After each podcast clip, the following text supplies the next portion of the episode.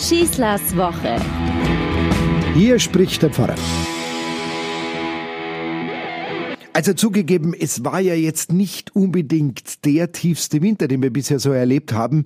Und äh, er wird ja wohl auch nicht mehr kommen. Aber trotzdem, auch wenn es jetzt wenig Schnee gab oder gar keinen oder wenn es jetzt nicht so richtig winterlich war, der Frühling kommt. In wenigen Wochen, jetzt haben wir schon Februar, der Fiebermonat, wir merken, wie die Tage länger werden, aber jetzt ist dann bald März und dann bricht er wirklich aus. Da dürfen wir wieder staunen, auch nach so einem Winter. Wenn die Bäume und die Pflanzen austreiben und wenn ihr Grün unsere Welt so wunderbar verändert. Zu mir ins Fahrbüro kam einmal eine ältere Dame und sagte, manchmal frage ich mich, wie lange ich das noch erleben darf. Jedes Jahr wieder neu, wie dieses Leben ausbricht und wie sie meine Welt verändert. Das war richtig ehrfürchtig, ehrfürchtig, ängstlich zugleich, aber vor allem bewundernswert. Ich glaube, viele von uns tun sich da mittlerweile etwas schwer oder wir müssen wieder zurückfinden dazu, was es bedeutet, Schöpfung immer wieder neu erleben zu dürfen. Und dass das auf ewig ein unglaublich großes Geschenk bleibt. Die Klimaforscher mahnen uns seit den 70er Jahren und nicht erst seit Greta Thunberg, dass es nicht immer so sein wird, wenn wir uns nicht endlich besinnen, uns neu aufstellen, lernen anders zu leben, dass die Natur nicht mit sich verhandeln lässt. Dabei ist eigentlich schon unsere Sprache irgendwie verräterisch. Wir reden ja fast nur von Umwelt, von Umweltverschmutzung, von Umweltbeauftragten. Wir meinen doch aber eigentlich immer die Welt um uns herum und leben so, als seien wir der Mensch die Mitte dieser Welt. Jetzt in Zeiten von Klimawandel erkennen wir, dass es eben nicht so ist, dass eben nicht sich alles um uns dreht. Das schöne Wort Schöpfung dagegen bezeichnet für meine Begriffe alles, was uns wirklich umgibt. Es ist zwar bei vielen Leuten verpönt, weil es etwas Religiöses da an sich hat und es da immer mitschwingt, aber seien wir doch einfach mal ehrlich, Schöpfung bedeutet doch nichts anderes, als dass uns diese wunderbare Welt in ihrem Lauf, in ihrem Werden und in ihrem Vergehen anvertraut worden ist.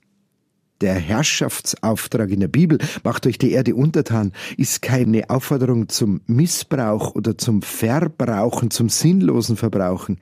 Es ist ein Auftrag zum Hegen und zum Pflegen. Es ist ein Gärtnerauftrag. Es ist eine Aufforderung dafür, dass wir verantwortlich sind für diese Schöpfung. Es geht nicht um die Frage, wem gehört diese Schöpfung und diese Welt? Gehört es sie nur den Reichen? Gehört sie der Technik, der Wirtschaft, der Industrie oder nur bestimmten Menschen? Haben wir nur Glück, weil wir jetzt noch in einem Teil der Erde leben dürfen, wo man relativ gut und ohne große Dürren leben kann? Wobei, das haben wir auch jetzt in den letzten beiden Sommern erlebt, dass selbst unser Land zum Dürreland werden kann, so wenig als geregnet. Wem gehört diese Schöpfung? Die Antwort ist doch klar. Sie gehört Gott. Und das muss uns immer zur Richtschnur werden. Da denkt man, selber immer alles planen zu können, dann erlebt man die Schönheit, die Natur und weiß auf einen Schlag, was ist das für ein Geschenk. Das hat die Dame bei mir im Fahrbüro dann noch nachgelegt. Und ich habe mir gedacht, schau, du hast alles verstanden. Da meint man immer, wir könnten alles so regeln, wie wir wollen. Und dann kommen wir drauf, dass alles in unserem Leben uns nur ungeschuldet anvertraut, verliehen worden ist und wir dafür verantwortlich sind. Diese Erfahrung gehört wohl zu den Grundprinzipien unserer christlichen Botschaft. Leben, wie auch immer geartet, ist ein Geschenk Gottes. Und deswegen ist dieses Leben, weil es von ihm, dem Schöpfer, kommt, auch absolut heilig und unantastbar.